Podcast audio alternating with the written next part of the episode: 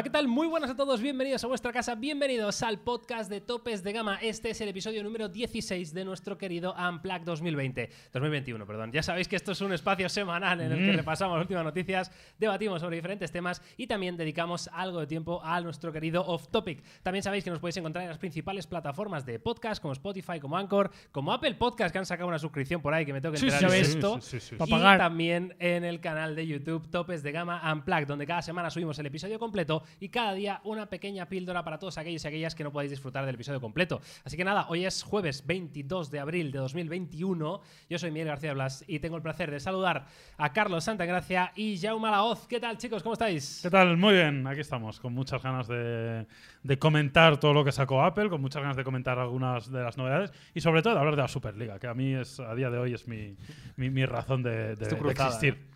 Es tu pequeña cruzada la Superliga. Totalmente. Carlos, ¿qué tal? ¿Cómo estás?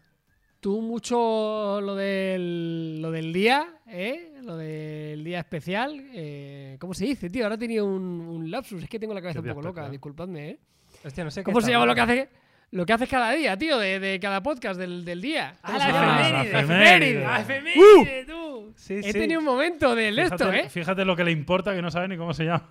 Eso es el 5G Eso es. ese que te han implantado ya, Eh, ¿eh, Carlos. además de verdad, tío. Eh, pu- puede ser, ¿eh? Eh, La cuestión es que mucho efeméride y te equivocas de año y todo, ¿eh? Pero se entiende, porque al final los Ya. días eh, en pandemia pasan diferente. ¿Sabes qué pasa? Que efectivamente, yo el 2020 es un año que tengo ahí como que marcado, ¿no? En mi cerebro es como un punto de inflexión. Antes y después de 2020, durante 2020, eh, tengo ahí una laguna mental increíble. Y es como que todo esto de la pandemia se ha quedado solo en 2020, ¿no? Que estamos en 2021, como que Mm. todavía no ha pasado, con lo cual Total. seguimos en 2020. Eso es lo que, eso es lo que puedo decir. Me parece fabuloso. Sabéis que hay efeméride, pero también hay muchísimas. eh, de hecho, espérate que no tengo ni preparada la efeméride, por favor. ¿Qué es esto? ¿Qué es esto? Hay muchísimas eh, noticias esta semana. Evidentemente, con el evento de, de Apple, pues la cosa fue una, una absoluta locura. Eh, nos han presentado cosas muy tochas y me parece interesante que hablemos de ellas. Vamos a debatir además de un montón de cosas. Pero antes, como siempre, amigos y amigas, ya tengo mi cámara, Jauma. Hombre, claro. Tengo aquí la cámara. Bueno, pues vais a flipar, porque la tengo que leer porque ni me acuerdo de cuál era la efeméride, pero sé que es muy buena. Mira, 21 de abril de 1989. Os pongo en situación, ¿eh? 21 de abril, primavera. eh, Buen año, ¿eh? Un año después de que yo 22. naciera.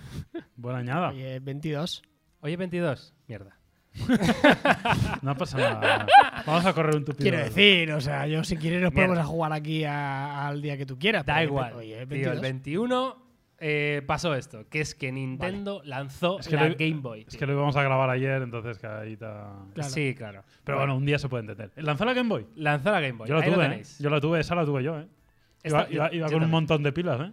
Bueno, gordas, gordas, ¿eh? Pilas Pila gordas. gorda, tío. AA, por lo menos. Pilas doble A, ¿no?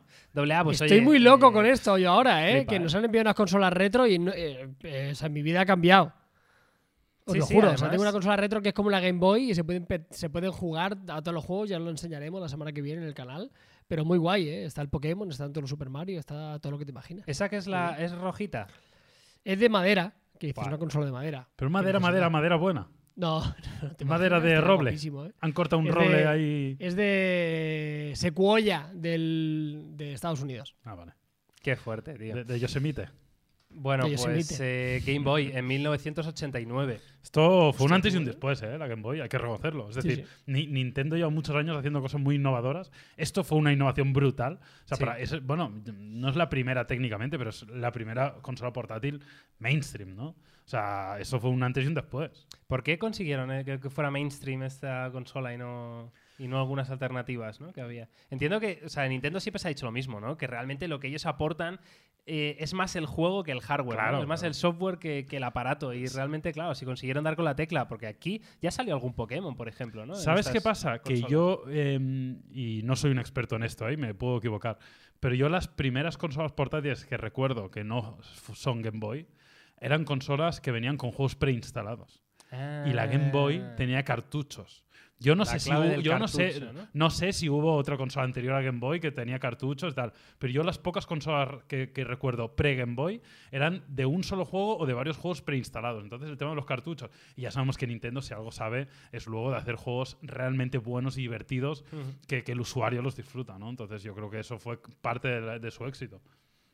¿Os acordáis aquellas maquinitas que eran, que eran de agua? Sí, sí, sí. que, que tenías Sí, que darle al botoncito y al tenías que botón. meter los círculos, tío. Subía la burbujita, a ¿verdad? flipar, guapísimas. ¿eh? Muy Madre grande, mía. ¿eh? Muy Buah. grande. Que luego se rompían, luego era un pollo, pero bueno. Eso, Bueno. eso- eso me recuerda a las cámaras fotográficas esas que eran un pase de diapositivas.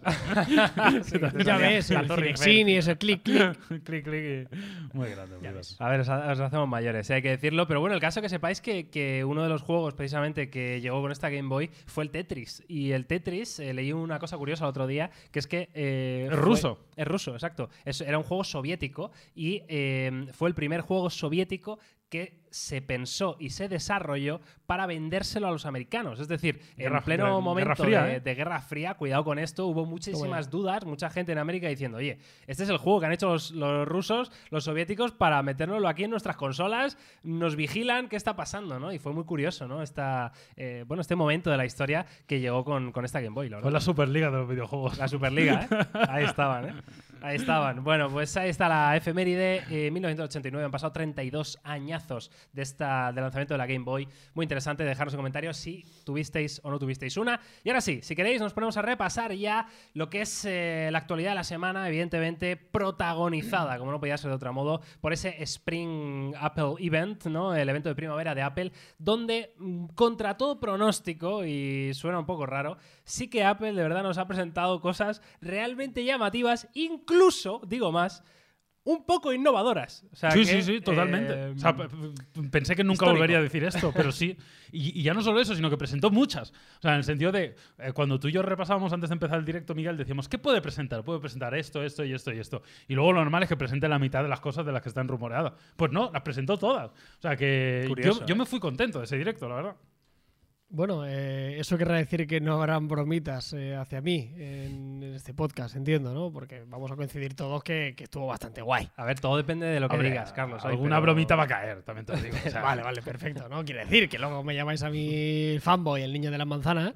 Fue el niño de las manzanas, ¿eh? Nombre de, de cantador. El niño de las Eh, pero, pero bueno, estuvo bastante guay. Yo estoy muy calentado con alguna de ellas. Vale, ¿eh? entonces, También Carlos, lo vamos a empezar por una de las que yo sé que a ti te pone especialmente, eh, porque vamos a ir por orden, ¿eh? La página de Apple, tal cual, por orden de novedades del evento. Y vamos a hablar de los iMac, ¿vale? Los nuevos iMac eh, de 24 pulgadas, con un diseño súper llamativo, que es el que estáis viendo en pantalla, eh, sobre todo porque cambia un poco el concepto, ¿no? Antes siempre teníamos una pantalla, evidentemente, donde escondía todo el hardware, pero la posibilidad de incluir en estos iMac el procesador M1, evidentemente ha conseguido que eh, Apple en este caso, bueno, pues pula y optimice muchísimo más la distribución de los elementos dentro del iMac y eso hace que veamos esta pantalla, este dispositivo tan delgado eh, que luego aparte pues lo han completado como siempre con un muy buen hacer en elección de colores y dándole un toque muy llamativo, ¿no? Pero ya de por sí de primeras es un dispositivo realmente llamativo. No sé cómo lo veis vosotros. Yo coincido, lo, lo dijimos en el directo, me parece que el diseño mola, me parece que la elección de la paleta de colores mola, me parece que han llegado a un nivel de, de- diseño fino, ultra ligero para, para un concepto como iMac que está realmente bien y a mí me parece un acierto desde el, desde el minuto uno. Luego habrá que probar evidentemente el producto, ¿eh? pero a priori yo creo que es un producto que mola mucho por su diseño y que probablemente gracias al hardware que monta pues encontremos también muy buenas noticias eh, con lo que sea la experiencia. No sé, yo por primera vez vi un iMac y me llevé un pequeño sobresalto en el sentido de, bueno, he visto algo un poco diferente, ¿no? Ya aunque solo sea por, el, cambio de diseño, creo que es un punto hacia adelante y, también creo que le hacía falta al iMac, ¿no? Porque sí que es verdad que últimamente, bueno, ya hacía un poco desde su última renovación y las últimas generaciones habían sido un poco continuistas, con lo cual, bueno, pues yo creo que, que fue muy positiva la, la presentación del iMac.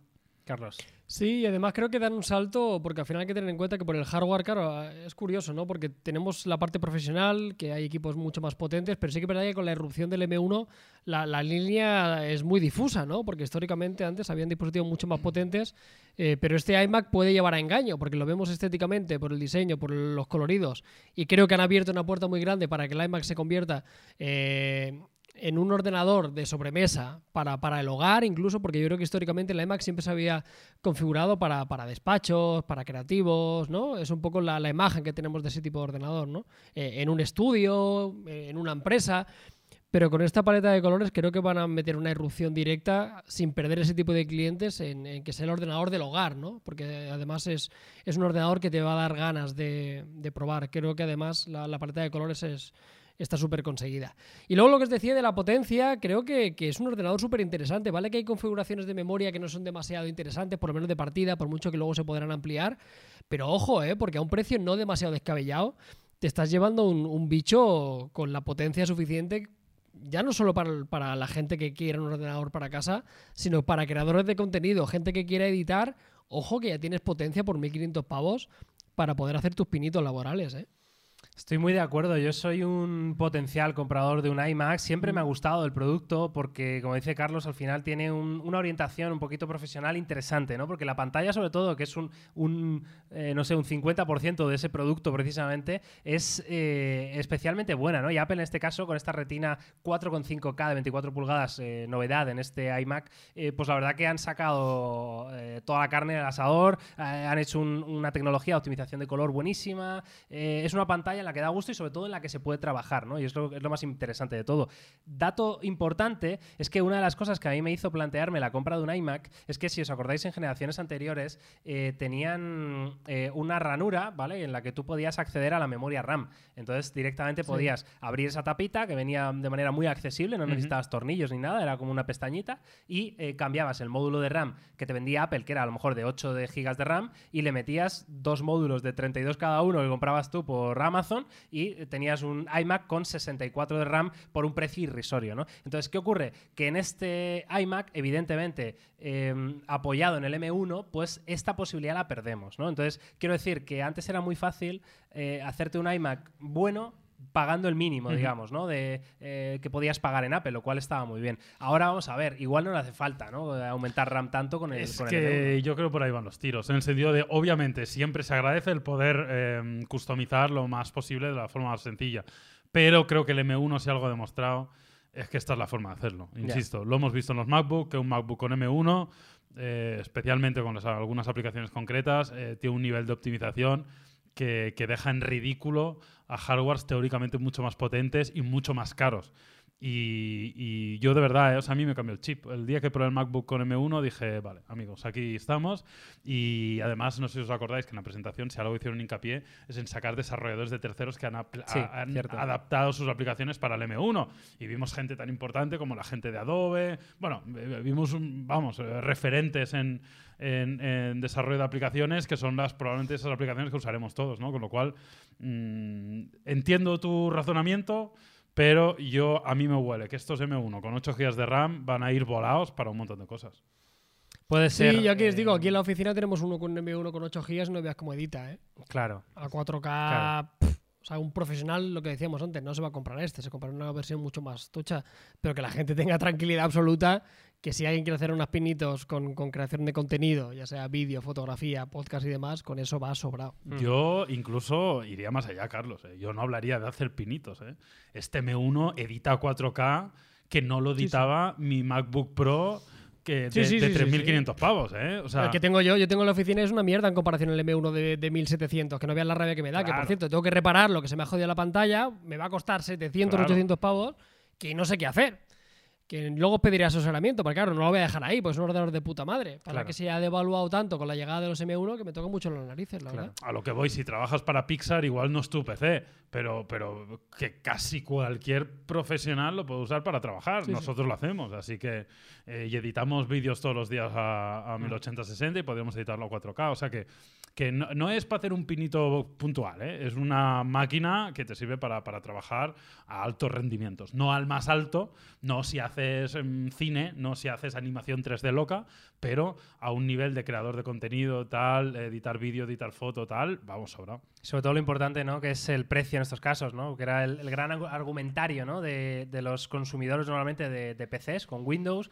que evidentemente decían, es que claro, por el precio que te cuesta un iMac, eh, tienes esto y esto y esto y esto y lo otro y le da mil vueltas, ¿no? Pero claro, ahora ya el iMac, gracias al M1, parte de 1449 y estamos diciendo que es que con eso ya no te hace falta más, ¿no? Entonces, cuidado, que cuánto te cuesta un, un PC Windows sí, sí. con una pantalla 4,5K, con esa calidad de, de colores, o sea, que bueno, ya la cosa cambia cambia, ¿no? Un monitor de 24 pulgadas ya no es cualquier cosa. Esto y... es lo que estás diciendo, Miguel, Cuidado. no es un tema fuerte, ¿eh? Porque ah, eh, como un producto, como un chipset ha, da- ha girado las tornas por completo Total, a nivel de hardware y a nivel de precio, es verdad. ¿eh? Lo que decía siempre, hostia, no, me voy a comprar un portátil eh, HP, un Lenovo, claro, me- bueno, me cuesta 1500 y ya tiro. Claro, es que un Mac Pepino me cuesta 4000. Hostia, me cago en Dios, es que por 2200, 2500 euros tienes una máquina que te, que te caes de culo, ¿eh? El argumento de Windows ha quedado casi, no te, entiéndeme, salvando muchísimo la distancia, para jugar. Ya. Sí, sí, porque además Mac, mm, por lo que sea, pues no tiene esa compatibilidad con, con Sí, sí. juegos y no está optimizado. Claro, bueno, al no llevar gráficas Nvidia y cosas de estas, pues es más complicado, ¿no?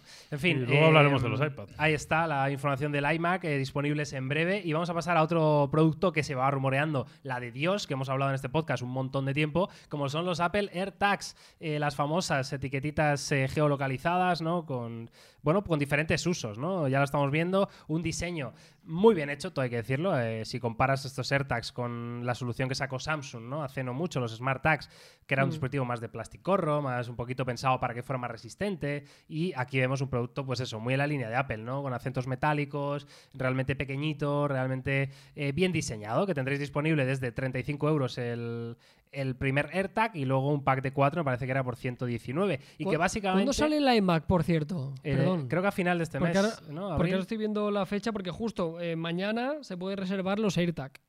Lo estoy viendo que Mañana en ver reserva. No lo hemos dicho. ¿Y el iMac cuánto? ¿Cuándo? Vamos a verlo. Creo que era como el último día de abril o algo así. Sí, me suena, ¿no? 30 Para- de abril. Mira, resérvalo, eso es. res- mira, el iMac resérvalo el 30. Eso el es. 30, vale. Igual, que el, igual que el iPad, lo primero que vamos a poder conseguir es, eh, es el AirTag. Vale. ¿En qué color pillamos el iMac, Carlos? Eh, pero bueno, va a haber hostias aquí, lo sabéis, ¿no? Con esto. Eh, a ver cómo hacemos el repo. ¿Cualquier color os gusta más, por cierto, el iMac? Hostia, ¿Cómo lo es- pillaríais para vosotros? Que, lo que sí vimos, Jaume y yo, es que eh, hay dos versiones de iMac. El pepino, vamos, hay dos que son un poquito mejores y tienen reservado colores mejores. Sí, ¿Te acuerdas? claro. Como que el amarillo, verdad. el naranja Sí, y el sí, violeta eran para los El, pepinos. el- el básico tiene menos que Eso los es. dos posteriores. Así que hay que coger uno de los pepinos, tío. Que o sea, naranja- se- Si se coge el pepino, se tiene que coger un color que, que la gente vea que te ha gastado el dinero. Claro, Claro, naranja, amarillo, violeta, eran esos, ¿no? Me parece, los colores específicos de los pepinos, tío. O sea que... A mí es que el verde me gusta mucho. Ah, el verde a lo mejor no también sé- estaba, ¿eh? Ahí en los No pepinos. sé qué me ha dado No con sé. el verde, pero lo miro. ¿Queréis que mire los colores que eran exclusivos? Vale, lo vas mirando y mientras vamos hablando de los AirTags, ¿vale? Eh, que ya lo estáis viendo básicamente en pantalla. Un dispositivo, un gadget que eh, por sí solo dices, bueno, ¿para qué? Pero mm, es útil, quiero decir, yo no, yo no soy potencial usuario de esto, eh, porque no suelo perder las llaves, porque no suelo perder la cartera, porque no, suel- no soy ese tipo de persona, pero eh, entiendo que haya muchos tipos de personas y, y hay gente que evidentemente se puede sentir atraído ¿no? por un producto como este, sobre todo para cosas, quizá artículos un poco importantes, ¿no? Pues yo qué sé, tienes, lo hablábamos en la presentación, tienes un bolso de Prada, dices, pues oye, igual le voy a meter un AirTag de estos aquí y lo tengo un poquito más controlado, ¿no? Que me he gastado un buen dinero en el, en el bolso, ¿no? Te salen todavía más caros. Ya te había gastado un dinero en el bolso, encima luego te tienes que gastar con el AirTag. Sí, bueno, es algo curioso. Yo sí que es verdad que de vez en cuando pierdo cosas, o sea que no me vendría mal en algún momento el AirTag, pero también te digo que creo que me daría un poco de pereza ir marcando las cosas con el en AirTag. esta semana ya, o la semana pasada Ya. te has dejado el móvil en un sitio, Ya. la cazadora vaque- Ya. de cuero en otro. o sea, Pero claro, ¿metería un AirTag en todo eso? Probablemente no. Claro. O sea. Mm, Entonces, bueno, o sea, si pierdes el móvil ya de poco te sirve el AirTag, porque no puedes, no puedes traquearlo. Pero, pero bueno, entiendo que es un producto que hay gente que sí usará, que creo que tiene. Es, obvia su utilidad, ¿no? Na- nadie niega que esto es útil para, para ciertas mm, personas y para ciertos eh, momentos puntuales, pero a, mí sigue sin ser un producto, la verdad, que me llame demasiado la atención. Eh, creo que se venderán, porque sí me parece que bueno, es un producto económico, está dentro del ecosistema de Apple, creo que la, la interfaz está bien hecha para luego poder buscarlo. está- o sea, es como curioso y, y tiene una utilidad muy evidente, pero a mí sigue sin, sin atraerme demasiado este concepto. Carlos. Sí, yo tengo, yo tengo el principal problema que tengo con el de Samsung. Por mucho que este estéticamente me parece mil veces más bonito, porque el de Samsung era de plasticorro, Sí. se me rayó incluso cuando lo intenté meter en, en el llavero porque tiene un pequeño agujerito. Y hostia, estaba como muy mal construido, era muy de baratillo. Este ya estéticamente ya es como algo más bonito, ¿no? Seguramente sacarán mil, mil formas de poder llevarlo como un simple llavero y ya, y ya está. Aquí yo la principal duda que tengo es porque este tampoco tiene GPS, como le pasaba al de Samsung, ¿no? Y al final esto, esto sirve con el rango de Bluetooth. Sí que es cierto que el rango de Bluetooth en las últimas generaciones eh, se ha ampliado notablemente, ¿no? Entonces pues, vamos a poder localizar un montón de cosas siempre que estén dentro de tu casa, dentro de la oficina. Es el resumen rápido que la gente tiene que tener en cuenta. Aquí lo que me llama la atención es cómo gestionará Apple lo que hacía Samsung, en el sentido, si no tiene GPS y yo esto lo meto en una maleta o decía Jaume, se deja la chaqueta y da la casualidad que la cartera tiene un AirTag que podría tener sentido, ¿cómo leches voy a poder localizar yo esto? Dieron a entender que se necesitarían de otros iPhone para poder, para poder localizarlo. Samsung hacía esto, ¿no? Si tú activabas la aplicación, para que en el caso de Samsung era más complicado, porque tenías que meterte la aplicación de SmartThings, activarlo y demás. Tengo la sensación de que con Apple será más sencillo. Pero necesitabas de otros iPhones que estuvieran cerca para que pudieran localizarte tu. De todas formas, yo he leído, Carlos, que AirTag. precisamente en los AirTags de Apple es curioso, pero van a poder apoyarse en dispositivos Android para encontrar el, el producto. ¿En serio? Sí. Hombre, si se apoyan con Android y se apoyan con iPhone, ya es otra historia. O sea, ya, claro, en Estados Unidos, si esto te pasa en Estados Unidos, no tiene ningún problema. Porque en Estados Unidos el 80% de la gente tiene iPhone. Entonces, que tú te dejes algo en un sitio es extremadamente probable que haya alguien a 50 metros que tenga un iPhone. O sea, es muy probable. Mo- mochila de España Carlos ya- pone en la web de Apple, ¿eh? ¿Qué? En la web de Apple, en el iPhone, estoy viendo una imagen tal cual que pone buscar mochila de Carlos. No es Se casualidad. ha ¿eh? detectado este objeto cerca Pues de... eh, hazle, hazle, por favor una captura que ya tenemos meme. Para... Hombre, yo esto lo voy a reservar. Una, una para llavero, ya solo como llavero me, me lo voy a poner. Ya te digo, quiero saber cómo se va a gestionar eso. O sea, si yo pierdo algo Sí, lejos, sí, sí, claro. ¿de qué forma voy a ser capaz de localizarlo? La aplicación está bien, tiene realidad aumentada, con Siri vas a poder preguntarlo, la aplicación de Find My Phone está guay, la tendremos integrada, pero claro, yo quiero saber, es lo único que me quita el sueño eso, porque si tenemos la, la forma fácil de poder localizarlo fuera del alcance del Bluetooth, creo que sí que cambia mucho el cuento. Claro, la cosa es que, según lo que yo estoy viendo, ¿vale? Lo que dicen aquí en la web de Apple, es que básicamente el AirTag manda una señal segura por Bluetooth que detecta los dispositivos cercanos de la red Buscar, ¿vale? Eh, dice, en ese momento la ubicación se envía a iCloud. Eh, claro, si en el momento, o sea, entiendo que si tú lo llevas encima, al lado de tu móvil. ¿vale? Eh, en el momento que se pierda esa conexión, te va a dar la última eh, ubicación, ¿no? Porque irá mandando las señales directamente a iCloud, ¿no? La cosa es, claro, eh, si alguien lo mueve de esa ubicación, una vez ya estás tú lejos del dispositivo, no es ahí la cosa, a ver cómo No, pero cuando lo mueven de la ubicación, en el momento que encuentran el rango Bluetooth a otro teléfono que pueda mandar la señal a Ah, iCloud, ya claro. está. Te ¿Sabes? volverá- o te sea, volverá a si, tú, tú lo tienes una maleta y, y tú vas a Nueva York y la maleta llega a Miami, cuando esté dando vueltas por la cinta de Miami y la gente mirando de quién coño es esta maleta, pues el que tiene el iPhone en el bolsillo, pues está dentro del rango Bluetooth, entonces esa información la mandará a iCloud y tú verás que tu maleta está en Miami. Digo yo, ¿eh? Entiendo Sí, que funciona así. Sí, la, la gracia de esto es que sea invisible para el usuario, porque repito, y vuelvo a poner el ejemplo de Samsung, tenías que tener una aplicación en concreto, o sea, perdón, tenías que tener un modelo en particular de Samsung que solo estaban soportados, tener la aplicación en concreto esa de SmartThings y además haber dado que, que aceptabas utilizar tu teléfono como localizador para esto. O sea, era imposible. o sea, Claro, si tú claro. perdías esto, ya te podías olvidar. muerto, sí. Si esto solo es pillar el iPhone sin tú tener que hacer nada, bueno, ya Seguro que será así, conociendo a Apple. Ya, vamos, sí, la seguro de que Apple. Cuando, eh, cuando configuras un iPhone nuevo ya te vendrá en, en letra pequeña de Claro, autorizo que se utilice mi iPhone para localizar no sé qué tal y ya todo el mundo en la próxima actualización to- todos los millones de iPhone del mundo estarán ya habilitados para mandar la información de los AirTags vamos estoy convencido. Bueno, pues curioso los AirTags. Eh, vamos a, otro tema, ¿no? Porque Apple presentó muchísimas cosas. Vamos a pasar un poquito más de por encima. eh, pero bueno, también hay que comentarlo, ¿no? Eh, como es el Apple TV en este caso, una renovación que ya tocaba por, por timings, ¿no? Es un dispositivo que siempre hemos dicho que no es que sea superventas, pero la verdad que tiene un público bastante fiel, ¿no? Dentro del ecosistema Apple. Y bueno, pues ahora vemos un producto renovado, no en cuanto a su diseño exterior, porque es igual a la generación anterior, pero sí que se ha renovado la tecnología interior y además el mando que ahora es eh, nuevo, como vemos, por ejemplo, en, en pantalla, ¿no? Entonces, eh, este Apple TV, la verdad que no tiene mucho de lo que hay que hablar. Sí que, eh, si queréis, pues comentarnos si sois usuarios vosotros o no. Yo la verdad que tengo un Apple TV en casa, tengo que reconocerlo, porque mi pareja casi siempre ha usado un iPhone y la manera más cómoda, o más bien la única manera vaya de- eh qué rápido lo has dicho Sí. sin pararte a Claro. profundizar sobre el tema. Claro, la única manera de compartir pantalla en un iPhone con la televisión es con un Apple TV. Es decir, eh, Era. Era, ¿no? O sea, ahora se puede con otras. Era, ¿eh? era. Vale. Con cualquier Android TV tienes el AirPlay soportado, sí, sí. Y la de Vale. Samsung y también. muchas teles Samsung y LG, ¿no? Es- Sobre esta todo. tele que La tienes aquí mayoría, esta la puedes mandar. Esta la puedes mandar. Pero, pues una cosa es mandar eh, archivos, es decir, que tú mandes un vídeo a la tele, y otra cosa es duplicar pantalla. No, AirPlay, AirPlay, AirPlay, la mayoría ya de. Ya lo tienes, ¿no? Sí, sí, sí, sí. Carlos lo Lo sabe. sabe bien. Vale, vale. No, no, está bien, está bien. Anda que no, anda que no me pongo yo vídeos en la televisión. Claro. A mí, a mí lo que me llamó la atención de la presentación del Apple TV, y, y me parece significativo, incluso te dirá positivo, es que empezaran con la presentación hablando de, de una serie, hablando de Ted Lasso y de la nueva temporada, la cual, por cierto, no he visto y no sé si está bien, pero Qué me consta que es. Carlos ha hablado de ella bien, ¿no? La Carlos. mejor serie, la serie más bonita. La palabra es bonita. Bonita. ¿Es más bonita que la que no tiene imágenes? Eh, que Coles no es bonita. Vale, o sea, vale. Coles es angustiante, pero Ted Lasso es bonita. Pero hay Vale, golazos. Él ¿o es. no? El fútbol es lo de menos. ¿Hay golazo? El fútbol es totalmente ¿Pero ¿Está la. Superliga o no?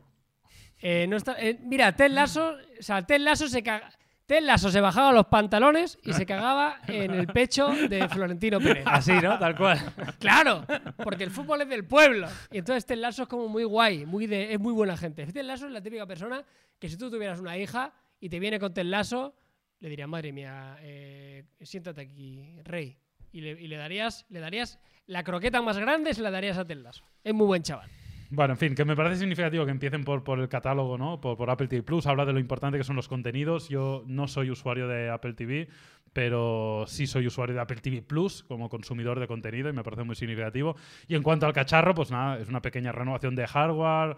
Eh, bueno, hablaron de que había un- bueno, pues pequeños cambios en el hardware, a 4K, etcétera, etcétera. Y sobre todo un- el mando sí que tenía como mejor pinta, ¿no? Me gustaba como Es verdad que el gestos. diseño es un poquito como más retro, yo lo tengo que decir. O sea, mira que suena raro, ¿eh? Pero el diseño parece un poquito. O sea, el diseño del Apple TV, del mando del Apple TV, del que yo tengo en casa, eh, o sea, es como más moderno, más futurista. Tiene como una primera parte, ¿no? Un, eh, que es todo táctil, es un panel táctil enorme, ¿no? Del- con el que puedes hacer de todo, incluso gestos como pinch to zoom y cosas así. Y ahora no, ahora vemos una ruleta mm, clásica, botonera, ¿no? Claro, De- pero de es que la vida. ruleta lo cambia todo, tío, para Claro, la claro. interfaz de, Es que de- es de fundamental. Apple TV o los TV. Plus, ¿eh? O sea, al final Sí, los claro. contenidos con las flechitas te van moviendo, pero tú imagínate con una rueda. Es mil o sea, veces mejor. Casi, casi todo es carrusel en casi cualquier plataforma, ¿no? Sí, sí, Incluso para totalmente. adelantar. Claro, para moverte una, Le en una metes- línea de tiempo es lo mejor. Para subir el volumen es lo mejor. Para... Mm.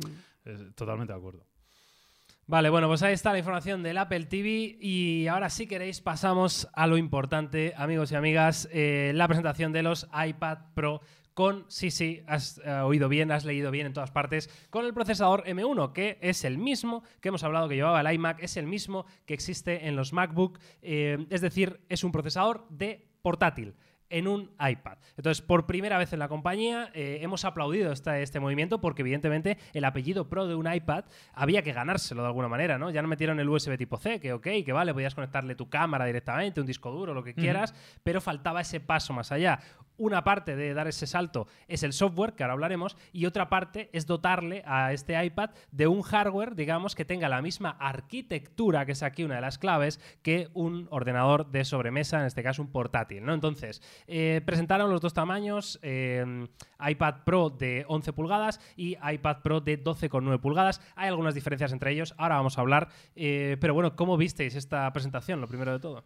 A mí me gustó mucho. Primero porque me gustó el vídeo en el que Tim Cook se disfrazaba ahí un poco de, de Misión Imposible. para- Oye, tú, ¿está más fondón Tim Cook o me lo pareció a mí? Es hecho cuerpo, ¿eh? Poquito, ¿no? Empecéis a La criticar. verdad, el, no en la a zona baja criticar de-. Sí, la sí, sí, un un poquito poco, de ¿eh? pápada, ¿no? Del señor Pápadas, tío. Pero bueno, no, el tío al No, final, hombre, pues, pobre hombre, todos respetos, ¿sabes? eh, Que respetos. están Sí, sí, pero me, llamó la está en atención. pandemia, se ha comido algunos donetes de más, Claro, tampoco claro. pasa nada. Me llamó la atención, ¿eh? Me llamó la atención, la verdad. Pues Bueno, en continuemos, que dejad de meteros con Tim Cook, eh, pobre Vale. hombre. Que nada, que me gustó el vídeo, me pareció curioso y llamativo.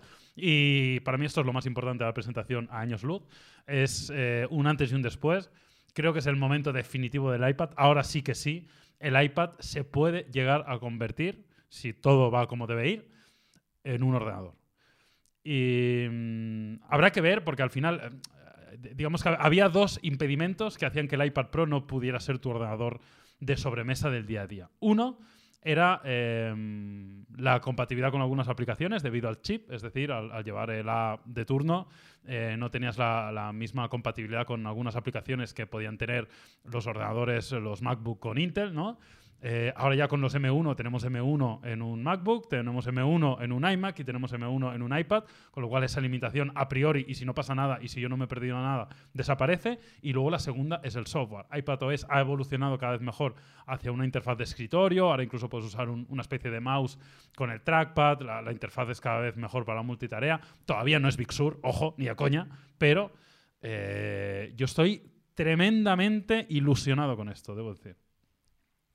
Sí, yo también, poco más añadir a lo de Jauma. Lo único que también diré, yo por echar un jarro de agua fría, que todo esto está cojonudo, pero yo al final, hasta que no tenga las aplicaciones realmente de ordenador en el iPad, o sea, a mí tener más potencia me da un poco más igual. O sea, ya el, el A14 Bionic es un escándalo. O sea, tú ya editas a 4K con el LumaFusion que, que, que da vergüenza verlo. O sea, es brutal. O sea, yo más potencia, ok. Yo lo que quiero por fin es que todo esto se traduzca y al final el Final Cut esté realmente eh, disponible. Porque si no, al final es más madera. O sea, Pero bueno, a eso, sí, a eso más- iba, más- Carlos, que el M1 no decía por potencia, lo decía porque ahora el M1 No, no, claro, claro. es el mismo yo. procesador que está corriendo el MacBook Final Cut, que está corriendo claro. Lightroom, que está pero corriendo que Photoshop. esto pero que esto se materialice de verdad ya o sea que, que yo qué sé o sea que, que no tarde Sí, sí. mucho tiempo en que digan oye chavales ahora sí que sí lo que queráis cualquier aplicación que puede correr un MacBook corre en un iPad entonces ya es la fantasía Claro, o sea, yo, yo O sea, creo que todos, todos coincidimos, ¿no? En que si esto se queda solo en lleva el M1 y punto, Claro, eh, claro, no entonces es- nada. es- no sirve Pero- de nada. pero ese no es el- claro o sea, si me yo- mejora si mejora la potencia pero no, no hicieron ninguna mención entonces a Claro. mí eso me deja Pero es me imposible. deja un poco que es- sea una gen- ya no es sé. imposible que no sea así. O sea, de hecho es que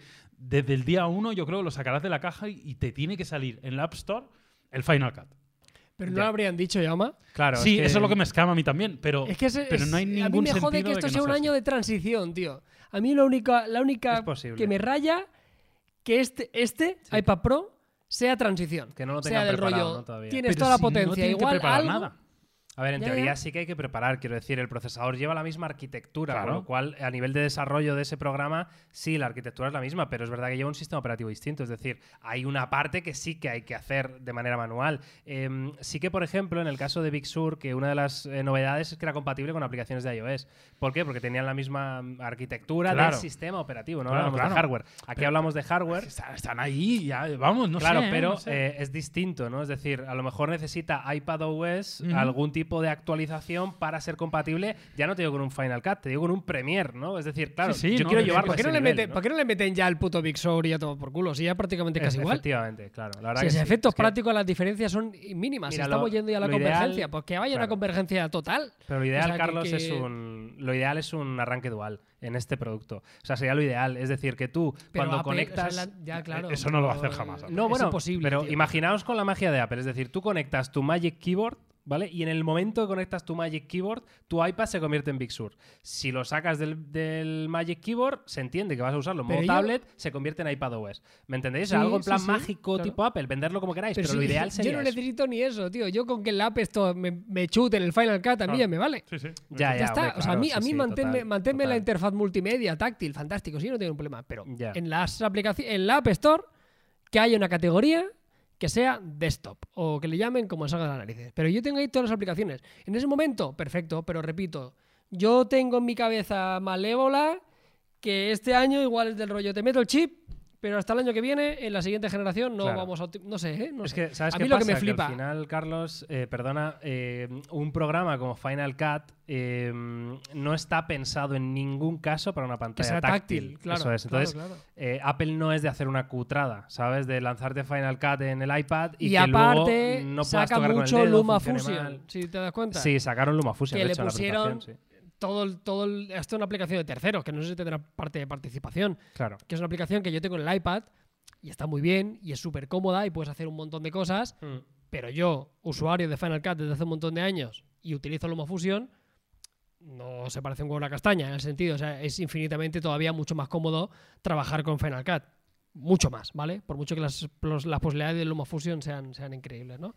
Ya te digo, yo cuando vi el M1 me vine arribísima, pero luego cuando vi gran parte de la presentación ejemplificándola con el Luma Fusion, dije, bueno, vale, pues el vídeo 4K igual ahora los porto eh, en lugar de 15 segundos, pero igual me tarda 10.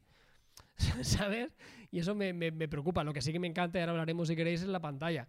La pantalla sí que creo que es un paso adelante verdaderamente importante. Lo que no sé, corregime si me equivoco, que va a estar únicamente para el modelo de 12 pulgadas, ¿verdad? Sí, sí. Sí, correcto. Es. una de las. Bueno, para el que no lo sepa, sí, Apple anunció una nueva tecnología de pantalla, en este caso, que está reservada para el modelo de 12,9 pulgadas del iPad Pro, eh, que es la tecnología mini LED, ¿vale? Que esto, evidentemente, eh, sobre el papel, pues suena muy bien, a nivel de que va a tener muchísimo más contraste, de que va a tener eh, más brillo, mejor todo, es decir, al final se, va a ver mejor y, es la, gran clave quería decir, antes de meternos en el mini LED, quería deciros que, claro, era curioso, ¿no? Este, este movimiento de Apple, primero porque em, metan la pantalla mini LED solo en el modelo de 12,9 pulgadas. Em, eh, puede ser que sea una tecnología más cara y necesiten un mayor espacio ¿no? físico Tiene que, pinta, ¿eh? que, puede ocurrir, pero también en esa idea de sustituir tu portátil por un iPad, ¿no? que es, es lo que yo aquí veo em, como debate. Es decir, ¿vosotros pensáis que los iPad Pro con M1 van a, ser el principio del fin de los MacBook. Eh, ¿Cómo veis este tema? Yo creo que es bastante probable. Es decir, en el momento que el, que el iPad tenga ya la posibilidad pues, de correr todas las, todas las aplicaciones que podemos correr en un MacBook y evidentemente el software vaya evolucionando en la misma dirección, porque insisto, iPadOS no es Big Sur, eh, pero quien te dice que la próxima versión sea prácticamente, eh, lleguen ya casi a una convergencia. Es evidente que al, no ya, pero en un medio plazo, el, iPad yo creo que va, va a canibalizar a, los MacBook, porque al final el nivel de potencia está ahí. Si ya tienes la capacidad de correr las mismas aplicaciones, a día de hoy vas a trabajar, pues eh, casi todos los que tenemos un iPad tenemos un teclado, teclado funda, es un teclado funda, es un teclado Bluetooth externo, eh, tienes USB tipo C que lo sacas el, el vídeo a una pantalla y a la vez cargas el dispositivo yo creo que a, medio plazo, a, una parte de los MacBooks, igual no a todos, sí los va a canibalizar. Sí, es que volvemos a lo de antes. En el momento que haya software, ¿qué diferencia habrá entre un iPad y un ordenador? Claro. Sí, la cosa es que Apple, Carlos, joder, yo creo que lo que es eh, la familia Mac les da mucha pasta. ¿Sabes? Entonces me, sorprende el movimiento un poco, ¿no? de, intentar canibalizar a su propio producto que les da mucho dinero y que les va muy bien con el ahí iPad voy yo con el software que yo creo que no vamos a ver Final Cut. Por eso digo. Porque es su única diferencia. O sea, si no, ¿por qué te compras un ordenador y no un iPad? O, a, la inversa, quiero decir, o sea, ¿qué ventajas tienes? No, te iba a decir, decírmelo vosotros que sois usuarios de Mac, porque yo personalmente uso Windows, entonces no, no, sé, no se me ocurre realmente, más allá de... A ver, hay, diferencias, o sea, a día de hoy hay diferencias, porque hay, no, sé exactamente, pero para empezar el tamaño no es el mismo, con lo cual el teclado no es exactamente igual, el, del iPad que el, del MacBook. Ni, comprando el de 13 pulgadas, ¿no? Me mm, refiero. Bueno, pues se, disminuye, pero hay ligeras diferencias, evidentemente las capacidades de almacenamiento pues suelen ser superiores en el, en el portátil, pues tienes cosas como, como la barrita esta. Que pero llegas a un tío. Dos teras, ¿no, Carlos? Sí, en, este nuevo sí, pero que, a día de hoy digo que las, diferencias son pequeñas, pero son eso y sobre todo lo que diferencia es Big Sur versus iPadOS. Esa es la diferencia más grande con, muchísima diferencia. Pero volviendo a la canibalización, yo no estoy de acuerdo, bueno, sí estoy de acuerdo que los Macs le dan mucho dinero, pero que a Apple no le importará perder ese dinero si lo va a ganar con la, con la, con la serie iPad. Bueno, me refiero, porque la serie iPad, aunque tengamos dos modelos, el modelo más caro sigue siendo más barato casi que un eh, MacBook, ¿sabes? Ya, pero da igual, porque al final eh, e-, eso tampoco significa que los márgenes sean mayores. ¿eh? O sea, que sea más caro no significa que ganen más dinero. habría que verlo, igual sí, ¿eh? Pero a lo que voy, ¿qué pasó con el iPod? El iPod era un producto millonario que revolucionó la industria. Y, que sacaron el iPhone y se cargaron el iPod. y no pasa nada. No pasa nada y el iPhone les da muchísimo más dinero. Si ahora vienen con un iPad que, que, que, vende lo de los iPad, más lo de los MacBook, más la de cantidad de PCs Windows que se va a comer de mercado porque sea la única tablet capaz de hacerlo todo, vamos, o sea, es como el iPhone vino y arrasó. Sí, se cargó el iPod por el camino y el iPod mini y el iPod Classic. Bueno, no pasa nada porque es que es el futuro. ¿Sabes lo que te quiero decir? Sí, y, en el caso del Pro hay que decir una cosa, volviendo al tema de la pantalla, es que tienes una pantalla que es igual o mejor que el monitor XDR de no sé cuántas pulgadas que cuestan no sé cuántos miles de euros. Quiero decir. Claro. O sea, presumiblemente a nivel de brillo, de, tecnología, tienes un mejor panel en un producto de 1.500 euros que en un monitor de profesionales de no sé cuánto. Y luego tienes la potencia de... Eh, eso sí, si Apple hace esto, o sea, ya son los que crearon el teléfono inteligente, entre comillas, y hay que tener muchos huevos para cargarse un ordenador, ¿eh? Sí, sí, totalmente. Totalmente. Hostia, Alguno, o sea, yo me- porque, porque, porque inventaron el, orde- el móvil, entre comillas, como lo conocemos ahora, inteligente. Pero tener la santa nariz de decir, no, no, es que ya no necesitas ordenador, olvídate. Claro. O, sea, eso de un o sea, eso sí que es un cambio de decir. Es, a ver, yo, yo, Carlos, según lo que estás diciendo, me estoy imaginando ya, porque os conozco a todos los que estáis al otro lado de, este, de esta pantalla, eh, es que eso ya lo tenía Microsoft con las Surface. Pero, bueno, claro. claro, Sí, pero sí. es- esto es distinto porque eh, las Surface son un producto fantástico, porque son un PC fantástico, porque es Windows 10, porque tienes algo muy cómodo de llevar y para consumir cuatro películas y tal, está guay, ¿vale? ¿Qué ocurre? Que a nivel de tablet, las Surface son malas. Son malas tablet. ¿Qué ocurre con el iPad? Que es no una buena tablet, es la mejor tablet del mercado que ahora se convierte también en ordenador. Es decir, por eso es el cambio de concepto, ¿no? Porque sí, una Surface como PC, ok, pero como tablet, como tablet la cosa va, va bastante peor, ¿no? Entonces, la clave yo creo en cualquier caso va a estar en, eh, como decía Carlos, en lo que hagan con el software. Si son Total. capaces de dar ese siguiente paso y hacer un híbrido Mac OS versus iPad OS o incluso meterle el arranque dual que decía o lo que sea, eh, se van a, van a canalizar a sus MacBook y, como decía Yauma, a 100.000 portátiles de la competencia, vamos, Seguro, sin seguro. ninguna duda. ¿no? Entonces, bueno, curioso el tema, ¿eh? Nos podéis dejar vuestra opinión también en los comentarios porque nos encanta leeros, ¿eh? Con todo esto, ¿qué, qué opináis vosotros con todo este tema? Y continúa, Carlos. Y una, una cosa que quería decir a colación ya para terminar, si queréis, de esto, es que si te cargan los MacBook también podría dar lugar a que se creara un nuevo producto que no conocemos, entiéndeme. Yo qué sé, igual sí que sacan un MacBook Pro, pero Pro llevado a la enésima potencia. Sí, O sea, igual son capaces de sacar algún tipo Claro, de producto sí, que sí. diferencie del rollo. Bueno, todavía tienen sentido los ordenadores, pero no como lo concebíamos hasta el momento, porque el iPad ya cumple esa función, ya es ligero, Claro. ya es delgado, ya es potente, tiene una pantalla en la parra y por el tipo C le metes lo que quieras. Sí. Igual sacan algún tipo de segmento Claro, es que el no sé, camino- igual enfocado. El camino sí de los sentido. M1 es el, el que va a marcar aquí todo, ¿no? Es decir, a lo mejor hay un M1 para gama de entrada, aunque tenga un rendimiento increíble, ¿eh? Pero luego hay un M2, un M3, un M4, un M5. Ah, que eso ya seguro, son- eso no me, eso no me cabe eh, duda. Yo creo que es el eso es el camino natural, Y, seguro. y que los MacBooks puedan aceptar algunas tecnologías un poco más innovadoras. Hemos visto en portátiles de otras marcas dobles pantallas. Hemos visto, bueno, vamos a ver algunas novedades que todavía no puedo decir, con algunos mandos.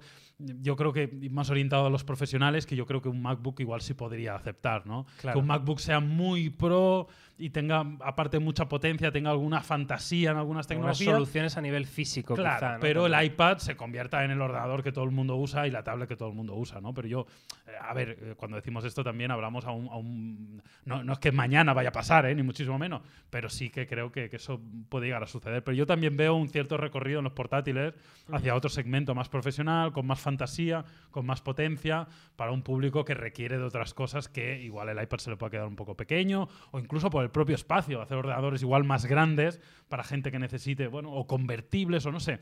Eh, yo creo que hay, lugar a muchos productos al final. No nos olvidemos que todas las marcas lo que quieren es sacar muchos productos, diferenciarlos para generarnos la necesidad de que los compremos, ¿sabes? O sea que esto también es así. Sí. Lo, que sí que también constata esto es la realidad absoluta que el 95% de la población con un iPad con teclado, vamos, eh, se va a la China. La verdad que sí. Si es que al final ya para hacer la declaración de la renta hay cuatro mierdas que lo usa Sí, la que ya gente vi- para ver vivimos, Netflix vivimos en aplicaciones navegar y y vivimos en la web. O Totalmente. sea, vivimos en, en- en un navegador y en una tienda de aplicaciones. Sí, o sea, sí. ya Es así. todo lo demás ya es totalmente secundario. Venga, pues vamos con el siguiente tema importante que hemos dejado caer una pinceladita, pero quiero dedicarle un espacio aparte porque creo que lo merece, como es la nueva tecnología de pantalla de estos iPad Pro, en este caso del modelo de 12,9 pulgadas. Ojo, solo de ese modelo, ¿eh? que es la tecnología mini LED. ¿no? Entonces nos vamos a apoyar en un artículo que, que he leído en Fonarena que básicamente nos explica qué es la tecnología y cómo se compara con las tecnologías que ya existían, como por ejemplo las OLED. eh, y me parece muy interesante que entendamos por qué esta tecnología es tan buena y, como dice Carlos, que está al nivel de paneles profesionales que tienen, eh, bueno, muy alto precio, ¿no? Entonces yo os voy a explicar un poquito la base de esta tecnología, eh, en qué se basan los mini LED. Eh, es, ya sabéis que cualquier pantalla lo que tiene son LEDs, ¿vale? Eh, iluminando en diferentes colores, ¿no? Para mostrar las imágenes. O sea, son pequeñas bombillitas. Bien, eh, ¿qué ocurre con los mini LEDs? Que son bombillitas 120 veces más pequeñas que las de una pantalla OLED, ¿vale? Es decir, las bombillitas son 120 veces más pequeñas, lo cual es una absoluta barbaridad y eso nos permite tener mayor control sobre lo que ocurre en la pantalla. Es decir, podemos llegar a niveles de contraste muchísimo más altos de lo que estábamos acostumbrados, controlar el brillo por zonas y hacer un montón de cosas que evidentemente convierten a estas pantallas en algo absolutamente increíble. Em, te estarás preguntando, oye Miguel, esto de los mini LEDs, em, ¿qué diferencia tiene con las pantallas micro LED que nos presentó Samsung en el CES de hace no mucho, ¿no? Con aquella famosa televisión de Wall, que era una tecnología que nos iba a permitir ¿no? adaptar los paneles a diferentes tamaños y de manera muy sencilla. Bueno, pues el micro LED de Samsung es todavía más chiquitito que este mini LED, ¿vale? Digamos que está el LED normal, luego 120 veces más pequeño el mini LED y luego más pequeño aún el micro LED. Esto lo que quiere decir es que son tecnologías que de momento son bastante caras de producir y bastante difíciles ¿no? de meter en un producto. Por eso es tan llamativo que Apple haya conseguido meterlo en un iPad Pro, en este caso el de 12,9 pulgadas, porque como decimos, no debe ser sencillo. ¿no? Yo creo que una de las partes por las que se han podido ahorrar pasta es al meter el M1. Mm. Han hecho ahí una, sinergia bastante interesante con esta tecnología de pantalla que puede ser eh, clave ¿no? en los próximos años. Sí, por eso decíamos que estamos contentos, ¿no? También porque hemos visto ciertas cosas de innovación. Llevamos mucho tiempo viendo a Apple que en hardware lo único que hacía era meter lo que habían metido los, años, los otros dos años antes y no veíamos realmente nada innovador. Y esto pues habrá, habrá que ver cuando veamos la pantalla hasta qué nivel se ve la diferencia, pero lo que está claro es que es una tecnología muy nueva, innovadora, que no vemos en otros dispositivos de la competencia, y eso a mí me alegra y me alegra mucho, la verdad, así que me, pone realmente contento, y como dice Miguel, técnicamente hay bastante diferencia y debería ser como mucho, un, panel mucho más preciso que nos permita contrastar mucho más algunas zonas y ver una imagen mucho más nítida y detallada. También te digo, yo tengo la sensación que creo que a simple vista, poniendo una al lado de otro, tampoco vamos a notar una gran diferencia. Seguro, es, mi sensación por, por ya lo, que estoy viendo últimamente en las pantallas de muy alta calidad, que es que al final llega un momento que las ves todas y dices, que se ve de narices toda. O sea, eh, no dudo que la tecnología claramente es mejor a nivel técnico, no hay duda de eso, es así, lo que tú dices, 100 veces más, 120 veces más pequeño y eso eh, te permite iluminar zonas de una forma mucho más específica, pero tengo ganas de ver, de coger el iPad Pro de anterior generación y este nuevo, poner las dos pantallas y ver hasta qué punto se, ven las diferencias. No obstante, desde aquí, por fin, enhorabuena por, por, por innovar en algo un poquito así de hardware y ver algo más novedoso. Yo estoy contento, la verdad. Ahora te desmonto, perdona, Carlos, antes de que empieces, ahora te desmonto ese argumento. Eh, no, no, es que simplemente lo de la innovación y tal que hablamos, eh, precisamente en este artículo se habla de que la tecnología mini LED que lleva el iPad Pro no es nueva ni es inventada por Apple. yo no digo que sea nueva, digo, no, que no hay productos de la competencia de hoy que lo implementen. Que el primer producto que tuvo esta mini LED fue una televisión de TCL, esta que estáis viendo en pantalla, la Roku TCL 8, que eh, tiene esta tecnología de panel en 2019 se presentó. Ahora sí, continúa, Carlos. Perdón. Sí, poco más que añadir. Yo solo diré que parece que esta tecnología, por lo que hemos estado leyendo, es más barata de producir a la larga que un panel OLED. Y eso también es muy curioso, o sea, que no hayan utilizado un panel OLED para, un iPad y hayan tirado por mini LED, ¿no? Igual también el tema de, costes a largo plazo, igual desarrollarlo de inicio es más caro, pero la, retroiluminación de un panel LCD, por lo visto, es más barato que un panel orgánico eh, OLED. Y coincido con lo de Jaume, al final hemos llegado a un punto que, ya las diferencias son, son minias, ¿no? Eh, es la guerra de siempre. Tiras por un OLED que apaga un píxel o tiras por un panel o, sea, o tiras por una retroiluminación, que cada fabricante lo llama de diferentes formas, apoyado de mil tecnologías, para poder eh, calibrar el, brillo y la retroiluminación de tu, de tu pantalla de forma individual. Y en este caso, cuanto más pequeño, eh, es que fácil de entender, ¿no? Cuanto más pequeño es el LED, más fácil es que cada píxel puedas controlar lo, lo, que está sucediendo y mejorar el contraste. Así que adelante, al final, hasta que no lo tengamos delante, es difícil de ver eh, y ser capaces de, saber si esto va a marcar la diferencia. Pero hombre, tiene muy buena pinta. Y todo tira por aquí. O sea, los mini LED y los micro LED. Y educando el oído a la gente que nos ve y nos escucha.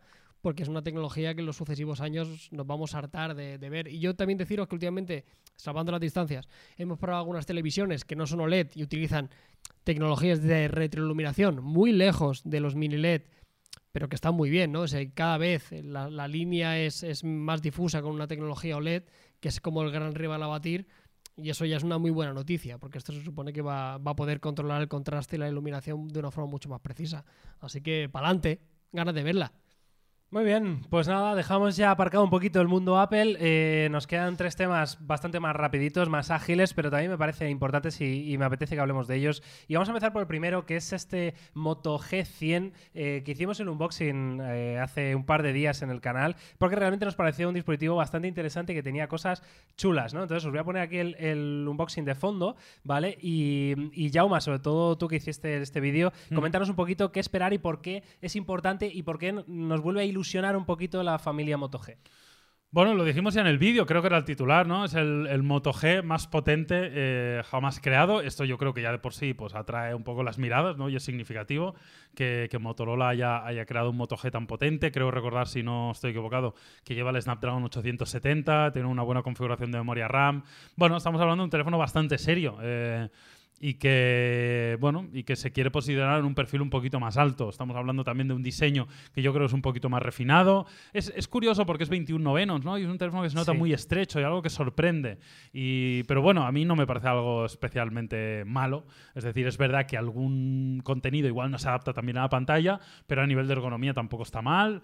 Eh, yo creo que es un movimiento interesante por parte de Motorola. Y luego Porque eh, tiene más precio de lo que estamos acostumbrados en un Moto G, eso lo primero. Eh, Sí. Acuérdate que estábamos en torno a los 400, entre que 400 y 500 euros. te lo voy a Es mirar, son tiene- 499. ¿Cuánto? 499. 400, 500 euros. 500 euros. Es decir, tenemos un Snapdragon 870, tenemos un panel que estaba bien, pero que era de 90 Hz, por ejemplo. Teníamos, como dice Yauma, este 21 novenos, ¿no? Un- una configuración de RAM y memoria mm, bastante decente. Un buen diseño, hay que decirlo, por la parte trasera era bastante Sí, buena eh, batería, al 5000 tacto. Buena batería. La configuración de cámaras, en principio, eh, mm, a falta de que hagamos la review, parecía bastante interesante Sí, también, ¿no? O sea que eh, tenía ingredientes que lo hacen ser un teléfono que, bueno, cuidado con él, ¿no? Pero luego además tenía Yauma esa clave, ese Claro. pasito más allá que es donde cambia la película, ¿no? El dock, ¿no? Ti- Tiene un dock a través del cual tú lo que puedes hacer es conectarlo con un HDMI, con la salida USB tipo C de, de tu smartphone. Lo puedes conectar a un monitor y tienes una experiencia un poco de ordenador de sobremesa. Todavía no lo hemos probado en profundidad, con lo cual no voy a valorar eso todavía. La semana que viene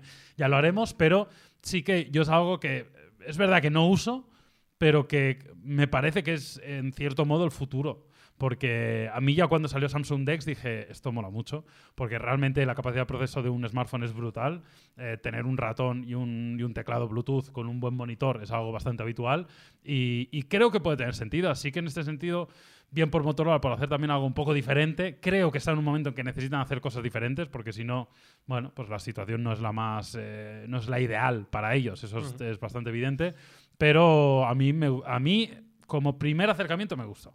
Sí, deciros que la, esto del dock, ¿vale? Es básicamente que Motorola ha inventado un DeX, es decir, eh, y no es exclusivo este Moto G100, ¿vale? También otros terminales de la marca, incluso que ya habían salido, como el Moto Edge Plus, ¿vale? Que era un teléfono mucho más de gama alta y demás, eh, también son compatibles con esto, ¿no? Es decir, se llama Ready for Dock, la tecnología, ¿vale? Que es el, DeX de Motorola, y hay que probarlo, como dice Yauma, pero pinta muy bien, ¿no? Te, adapta la interfaz de tu teléfono a una pantalla más grande para que puedas conectarle, en este caso, eh, fácilmente un ratón y un teclado y trabajar de manera, eh, bueno, más cómoda, ¿no? Bueno, teléfono que, mm, que yo os invito, ¿no? A que os mantengáis atentos para, para la review, porque habrá que ponerlo en contexto, por supuesto, y hay que probarlo a fondo, pero que tiene cosas chulas, ¿eh? No sé, Carlos, tú si has podido ver el vídeo, ¿qué, qué, qué sí, feeling te ver el no? vídeo y, hombre, por especificaciones la verdad que está muy bien. Sí que es verdad que si lo comparamos con algún rival directo, a Claro. mí solo me escama que la carga rápida sea de 20 vatios, pero por Sí. lo demás, por 500 pavos, hostia, es, es potente, tiene una configuración de pantalla, diseño y tal. O sea, prácticamente hacemos check con todo, ¿no? 5.000 miliamperios, buenas memorias. Está bien, es un buen teléfono por 500 euros, ¿no? Y, y cada vez hay mejores exponentes, ¿no? En, en este escalón de precio que lo, que lo diferencia mucho de un teléfono de mil y pico pavos. Y yo cuando veo este tipo de soluciones doc, a mí lo que me da pena es que al final esto se queda en agua de borrajas en el sentido de que no hay ningún fabricante le pone el énfasis gordo en, en que la gente lo conozca. Joder, si no lo hizo ni Samsung. Ya. Imagínate, ¿sabes cuánta gente tiene que tener un teléfono de gama alta Samsung que no sabe ni siquiera lo que es DeX y que no sabe que con un simple USB tipo C eh, eh, podría vender su ordenador? Porque Sí. volvemos a la reflexión del iPad. Para navegar, para imprimir algo, para meterte en una aplicación y verte una peli, no necesitan más. O sea, mucha gente no sabe que tiene un ordenador porque a nivel publicitario y a nivel de marketing, yo entiendo que es un poco rollo decir, bueno, pues también tienes un ordenador, no sé, ¿no? Pero no, no- no lo publicitan como, como debe. Y, Motorola, desgraciadamente, ha tenido ideas fantásticas como los Motomods en su momento, que la solución parecía perfecta, pero por el hecho de que sea Motorola a nivel comercial, a nivel de marketing, no tiene el empuje necesario para que sea una realidad. Pero para mí es diferencial. O sea, por 500 pavos tienes un buen teléfono y además, si sabes lo que estás comprando, hostia, te estás llevando el ordenador. Así que para adelante, muy bien. Muy bien. Yo creo que Samsung sí hizo el esfuerzo ¿eh? de intentar comunicar DeX, lo que pasa es que creo que no lo consiguió.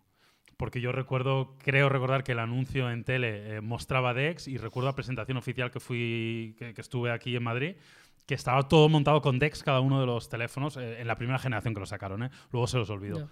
Pero no lo, esto- lo que está claro es que no lo consiguió, porque no, no, no ha quedado en la retina de la gente. Bueno, al final. Está guay que esto pase en un teléfono de 500 euros. ¿eh? Es- es- Esto también es, yo, es muy clave. O Sí, sea, otra vez lo de los motomods. ¿no? Eh, Intentaban acercar tecnologías muy disruptivas y que realmente creo que le aportaban un valor al usuario. En teléfono no muy caro, porque recordamos que los motomods llegaron hasta en el Moto Z2 Play, que sería un poco el sucesor natural de este. ¿Sabes? Yo creo que este teléfono viene a representar un poco lo que era ese teléfono en su momento, ¿no? Un teléfono de 450 euros con un buen hardware, sin llegar a lo último de lo último, pero que te daba algo que lo diferenciaba del resto. Siempre estamos reclamando a muchos fabricantes que den un poco de fantasía e innovación, ¿no? Y en muchos casos, eh, muchos de los adelantos tecnológicos se quedan un poco en, en meras soluciones estéticas, ¿no? En- o en adornos. Esto realmente tiene un impacto real, o sea, esto realmente hace que te ahorres mucho dinero en otro dispositivo. Así que, que estaría guay, ojalá le vaya bien, porque ade- además me puedo imaginar que a Motorola le hace falta, porque recordamos que en la gama media y gama alta no está mal, pero los últimos teléfonos, no todos, de gama media y gama Claro. baja, han patinado un poco fuerte. ¿eh? Recuerdo los Action, los Zoom, Claro. los, esos teléfonos un poco extraños que no acabaron de, de funcionar, por lo menos en el mercado occidental. Y, y creo que esto les podría ir guay, ojalá. Es una pena, ¿eh? Porque al final fabricantes como Motorola que, que saben hacer teléfonos, joder, y que nos presentan cosas muy buenas, no son capaces, ¿no? De competir 100% con los chinos y, y aquí se demuestra claramente, ¿no? A lo mejor Xiaomi es capaz de sacarte este mismo teléfono con lo mismo, con el mismo hardware, con todo igual y te lo vende en vez de por 500, te lo vende por 340 y, y a vivir, ¿no? Y cómo, y cómo compites tú con esto, ¿no? Entonces, Ujú. me da un poco de pena porque Motorola es verdad que en gamas bajas y medias bajas, como dice Carlos, no ha estado a la altura también por lo duro que está la competencia, ¿no? Y bueno, eh, sí no que obstante, que este en pinta un poco mejor, ¿eh? Tanto a diseño, ¿no? construcción en mano, mola un poco más. gama alta y media Eh, muy bien. o sea, Yo, yo, no sé, eh, la semana que viene veremos, ¿eh? porque todavía no lo hemos probado lo suficiente como para emitir un juicio, pero a mí me da un poco mejor feeling de lo que pensaba, así que vamos a ser optimistas. Muy bien, pues venga, listo Motorola, vámonos con dos noticias más. Eh, en este caso, la primera de ellas es eh, una noticia curiosa más que nada, eh, muy rápida, y es que OnePlus acaba de lanzar en la India esto que estáis viendo, que dirás, ¿qué es esto? Por favor, no entiendo nada. Activadores de juego OnePlus encima con la traducción esta de. Google Translate, que es buenísima. Son básicamente dos gatillos, dos gatillos que se pueden conectar a cualquier teléfono del mundo, ya sea un iPhone o un teléfono Android, y que te sirven para jugar, ¿no? Son como los gatillos clásicos de que hemos visto en algunos de los teléfonos gaming más punteros del mercado, ¿no? Como el Red Magic 6, Ujú. por ejemplo, ¿no? Entonces, eh, aquí eh, estos gatillos, que son dos trozos de plástico bien hechos, eh, que encajan a la perfección con el juego que tú quieras, ya te desmonta el argumento de todo el, Red Magic 6, ¿no? Eh, a lo que voy es, ¿tiene más sentido esto eh, que comprarte un gaming? Eh, ¿Cómo lo veis vosotros, no? Hombre, yo creo que para el gran público sí, en el sentido de que la gran mayoría de gente, aunque juegue un poquito, pues igual comparte un teléfono que es un mazacote y que tiene otras contrapartidas, no compensa. Entiendo que si uno es, yo qué sé, forma parte de un equipo de eSports, de un juego de móvil, pues se compre un Red Magic, pues tiene sentido, porque no es solo no solo los gatillos, es los gatillos, es la composición, es la, la refrigeración, es el audio, que normalmente Sí. es muy diferencial, etcétera, etcétera. Pero para la gran mayoría de gente, pues le pones estos dos gatillitos y ya te mejora la experiencia, la experiencia del juego. Dicho esto, ¿cuánta gente se compra unos gatillos externos para ponerse al móvil? Pues yo tampoco lo acabo de ver. O sea, yo no me los compraría, honestamente. Vale, O sea, que, juego, vale que menos- juego poco, Menos gente de la que se compra un teléfono gaming. ¿Cómo lo ves? No lo sé, la verdad. Pero no, no me parece que esta vaya a ser em, la gran idea de OnePlus que va a revolucionar la No, industria. no, ni mucho menos, ni mucho menos. ¿Cómo lo ves, Carlos? A mí me gusta. O sea, a mí me gusta, tampoco me lo compraría, pero creo que, que- que tiene sentido que vayan sacando cacharritos. Estaba mirando, perdonad, voy a hacer la conversión. Ah, del ¿De cuánto precio, ¿no? esto? Claro, es que está en India solo esto, tío. Bueno, pero esto te lo digo yo. En Son rupias. Eh, quiero saber cuánto cuesta esto, aunque luego habrá una conversión europea en el caso de que llegue a nuestro, a nuestro país. Esto es. ¿Cuántas rupias son? Claro, me pone como 12 euros, pero no puede ser, claro, a saber. Bueno, que es un trozo de plástico. Hombre, 12 euros, claro que sí puede ser, ¿no? Perfectamente. Realmente, puede es que, es, ser, es no que, claro, es que es un botoncito que va a pulsar una parte de la pantalla, punto pelota. Claro, claro, claro, claro. Pero Sí, tiene sí, sí. sentido, pero es bonito. O sea, es bonito, es apañado. Al final, pensad que, que hubo una, una No sé si se vendió mucho, pero hubo una época que, que se vendían un montón de gamepads, de esos que pones el teléfono, ¿os acordáis? Sí, que los sí, sí, tirabas, es los sí, colocabas. Y tenía Hay sentido. algunos pasa que caros, es- eh, incluso. Sí, y están bien, porque sí que es, sí que es verdad que es diferente, porque eh, en ese tipo de mandos no solo vienen los gatillos, ¿no? Claro. También te viene la cruceta, te vienen los botones, y tienes sí. un mando de consola total, lo cual es la, la hostia. Pero bueno, no me parece mal, ya te digo, este tipo de, de complementos, sobre todo me gusta porque OnePlus, que se metan otras cositas, ¿sabes? Ya empezó con los wearables, ya ha sacado un reloj, ya ha sacado eh, las televisiones en India, ya ha sacado un montón y empieza a tener un catálogo de auriculares más o menos decente en su intención y en su hoja de ruta de intentar ser un fabricante más masivo, que al final pasa por tener un catálogo más amplio, no solo de dispositivos móviles, sino de prácticamente cualquier producto que sean capaces de fabricar, pues mola, ¿no? Que saquen estas cosillas. No sé, yo es que soy muy fan de OnePlus. Casi cualquier cosa que saquen siempre lo miro con bastante optimismo, ¿sabes? Del rollo, creo que se han ganado la confianza de decir, bueno, parece que sabe lo que están haciendo, ¿no? Y igual para algún tipo de mercados, igual en algún teléfono te lo colocan, igual pagas un pelín más y te lo meten, y bueno, es un argumentillo más que a nivel, yo creo que a nivel comercial está como guay, ¿sabes? Es como algo muy fácil de, de vender, ¿sabes? Lo colocas, sale tu OnePlus 9 Pro bonito, le pones los dos de estos, unos planos jugando a Call of Duty. Claro. Bueno, yo creo que, que por poco dinero puede ser un, un complemento que a un tipo de usuario le puede medio convencer.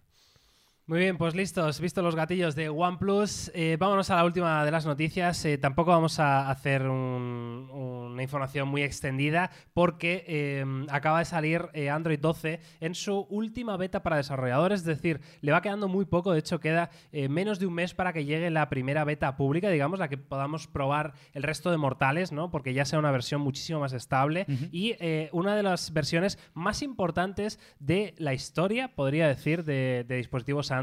Eh, este Android 12 sí que viene a revolucionar bastante ¿no? lo, que, lo que habíamos visto, sí que viene a hacer un cambio, un rediseño bastante a fondo de lo que mm, en lo que a interfaz se refiere, ¿no? Y entonces, bueno, me parece interesante comentarlo, aunque ya sabéis que por supuesto el canal donde tenéis que informaros de todas estas cosas es en Topes de Gama Plus, que hay vídeos dedicados de todas las versiones de, de desarrollador de Android 12 y todo esto. Pero bueno, os veía, os veía que mm, me apetecía, ¿no? En el podcast vierais un poquito eh, qué, qué nos está, en qué está trabajando Google respecto a, a Android 12, ¿no?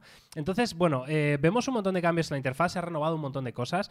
Eh, vemos ahora todo mucho más redondeado, más llamativo, más visual, que era una de las cosas que se le pedía. Hay muchos cambios en notificaciones, cambios menores, y hay un par de cosas interesantes, y es que parece ser que toda la interfaz va a ser fácilmente tematizable, si es que esa palabra existe.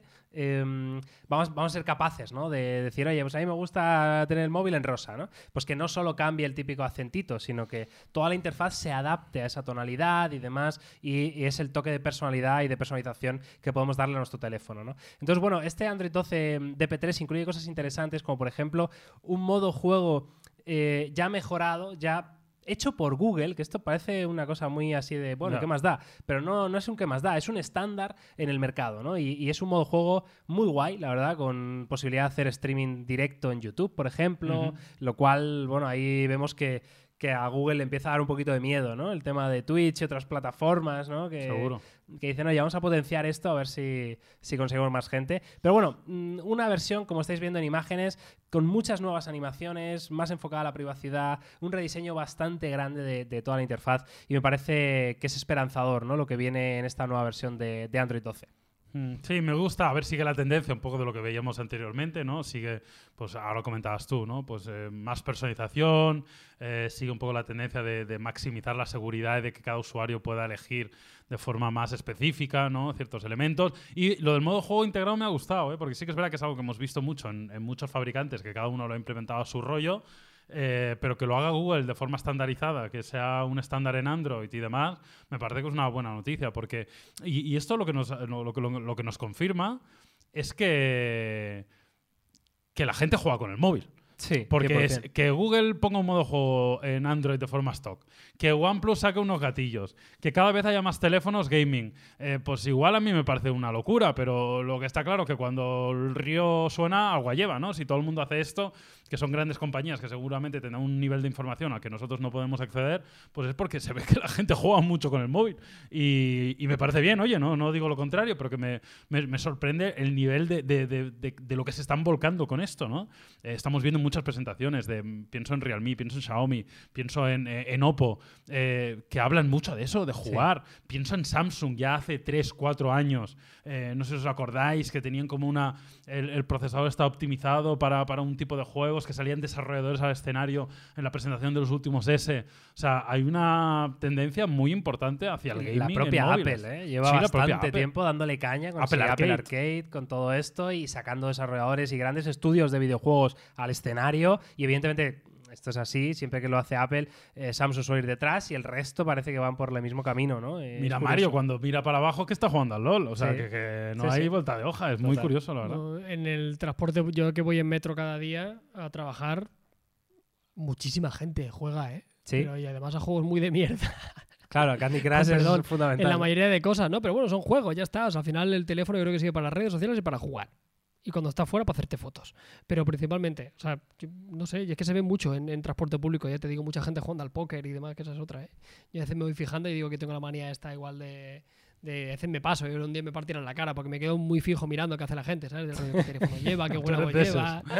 No, pero me hace gracia, ¿sabes? O sea, quiero saber. Está hablando no sé, con la pariente y tú ahí, Y tú ahí la- mirando, ah, fotos, claro. las fotos que le mandan. No, pero hasta que continúa, alguien se pone a ver los vídeos de, de Facebook en, o los TikTok a todo volumen. Ya, ¿no? Que tío, eso es increíble, ¿eh? Eso todavía pasa, es que es de locos, ¿eh? Sí, sí, sí. Y luego está el típico que se pone a ver TikTok y se lo pone muy vertical para que el reflejo de atrás del metro de la ventana no se vea lo que estás viendo. ¿Qué si estás viendo? contenido. Pues claro, ¿qué porque estás viendo? sabéis que en Que TikTok, TikTok lo carga el te diablo. puedes salir de todo. El, No, claro, algoritmo sí. lo carga el diablo. Totalmente. Entonces, eh, sí tiene sentido. ¿ves? La jugabilidad es, es especialmente importante. Y bueno, lavaditos de cara y personalización. Al final, lo que cada vez diferencia más iOS y Android, cuando ya han llegado a un nivel tan maduro, eh, cada uno tira por un lado, ¿no? Y Android siempre su fuerza ha sido la personalización.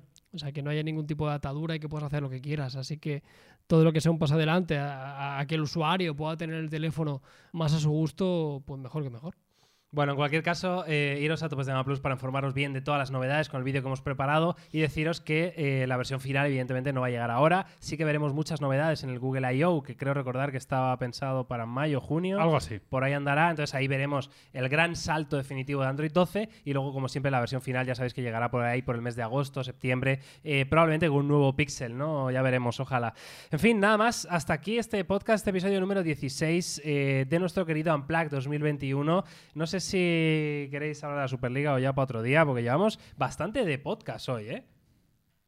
¿Cuánto Una horita. Una hora y diez o por ahí, ¿eh? Una hora y cinco. Bueno, dejamos la Superliga para. Como queráis, yo, yo Es me, que ya han muerto la Superliga. Entonces me no debo a vosotros, tío. Lo Yo es que- que lo que con la Superliga soy muy Vaya recogida de no- cable, eh, tío. Bueno, si hablamos de la Superliga, tiene que ser este- esta semana. Porque la Eso semana verdad. que viene Venga, vamos a hablar de la. Superliga.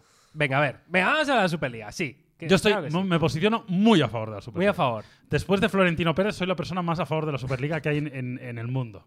Vale, Carlos, tú. Bueno, tu Antonio opinión. también está conmigo, ¿eh? Yo qué sé, tío. Yo a nivel usuario me mola. O sea, yo Calla, calla, calla, calla. ¿A favor o en contra? Venga, va. no nos vendas historia.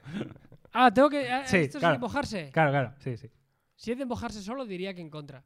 Bien, Carlos, bien. Yo, yo estaba como Carlos hace dos días y de verdad que no sé si es por el discurso Claro, totalmente, la popu- cabeza. totalmente populista voy y- la cabeza, claro, de, yo. estoy bastante a favor. Es verdad que mm, estoy a favor, vale. Ahora, podemos argumentar, claro, no voy a argumentar yo, le cortaba a Carlos.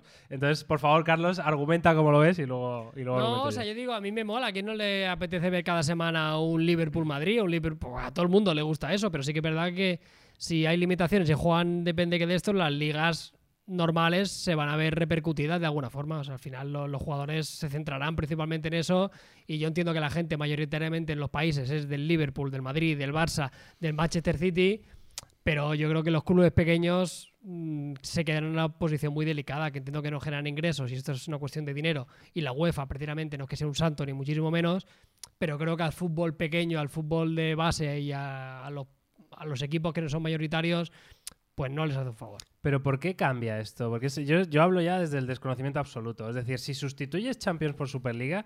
eh, No, no, no, no. eh, se supone que no se sustituye. Quiero decir, No, es claro. complementario, en teoría. O sea, bueno, Es complementario, lo que dices, si vas a jugar entre semana y tienes un partido contra el Elche, pues Messi no jugará, seguramente. Porque te- por Bueno, pero es que ahora, pero la ahora, semana que viene vas a jugar si contra el Liverpool, Si hostia. tú tienes un partido contra el Elche y el martes Claro. juegas contra el Liverpool en Champions, Juega es Messi lo, igual. mismo, ¿no? Sí, claro. Habrá más, pero otro partido más, claro. No, pero no jugará la Champions el Barça. Evidentemente, los que se van a la Superliga no juegan la Champions porque coinciden los días. Entonces es lo mismo.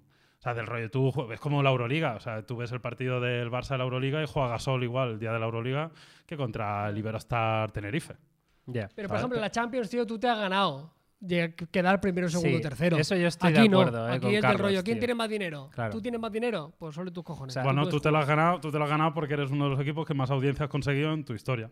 Entonces, como lo has Sí, conseguido claro, sí, y, sí. y tú, Sí, y tú claro. de verdad tienes eh, gente que te sigue, pues por eso estás en este, en este club de privilegiados, porque te lo has ganado no, no en el último año, te lo has ganado con toda tu historia de trabajo y de Claro, constancia. de esto es lo que decía Guardiola, ¿no? Que se pierde un poco la perspectiva del deporte cuando, Bueno, o, cuando lo- no o- hay o los petro, o los petrodólares, ojo, eh, no, sí. para atrás, porque Manchester. City ha llegado un jeque, ha pagado, ha llegado Claro. Paris Saint Sí, Germain, sí, totalmente. ha llegado un jeque, o sea, entonces lo de la historia deportiva Sí. no tanto, porque Claro, aquí el que, el tiene más el- dinero, Pero ese es el problema Va- de la UEFA, va que la UEFA ha permitido eso. Y precisamente esta nueva Superliga limita mucho el, el de esto, porque precisamente Florentino Pérez es muy listo y lo que no quiere es que siga pasando lo que está pasando. Que llegan los petrodólares y, y se cargan y, y mienten y, y se pasan el límite salarial por donde salen las narices y meten dinero con, pensando que no, esto lo hemos generado nosotros. Sí, nosotros. Esto lo ha generado Qatar, que lo han metido aquí y por eso el PSG tiene a Mbappé, tiene a Neymar, tiene a, a, a Icardi, tiene no sé qué y va a tener a los que les dé la gana.